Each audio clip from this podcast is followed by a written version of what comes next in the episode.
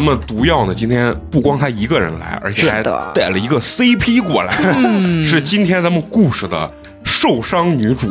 嗯，大家好，我是解药。哎，这个名字啊，CP 有点锁死的感觉，嗯，真他妈恶心，我很兴奋啊。就是你第一个听的节目就是毒药的。对对对，那当时你听完以后，你的感受是啥？我操，真牛逼！啊。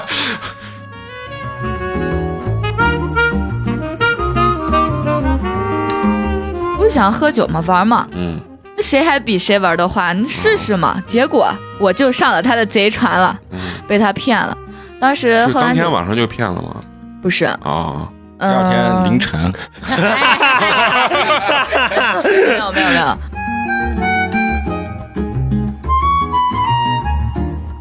哎，你就算你要约个炮啥的，你是不是开到宾馆里强一点儿？你领到你的婚房里去算什么呢？对你这话说的倒是没毛病啊，这点确实做的稍微有点令人害怕，我觉得。我觉得真的，我我我想想，我都挺心疼他未婚妻的，这也太恐怖了。啊，这那也是你造成的，哎，这话不，他多着呢，不止我，啊绝对是。那你起码算是一个分母。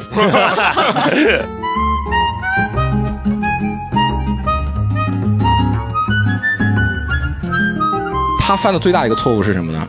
他跟子 子乔一样，他说我谁谁谁怎么样怎么样啊，因为正常人不会这么讲话。嗯，用第三人称称呼自己。对，啊，然后我判断这个人假的，然后他就通过支付宝找到了这这个女的的真实女的姓名真实的身份啊，是那个渣男的备胎之一。你们玩的太花了，我操！备胎炮友还能帮着解决这个事情，啊，对吧？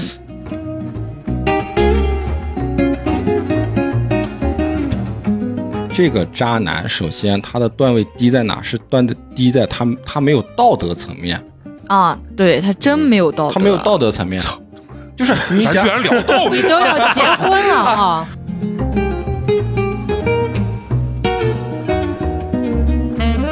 本期节目完整版，关注微信公众号“八年级毕业生”，八是数字的八，点击底部菜单中的“私播”查找本期节目。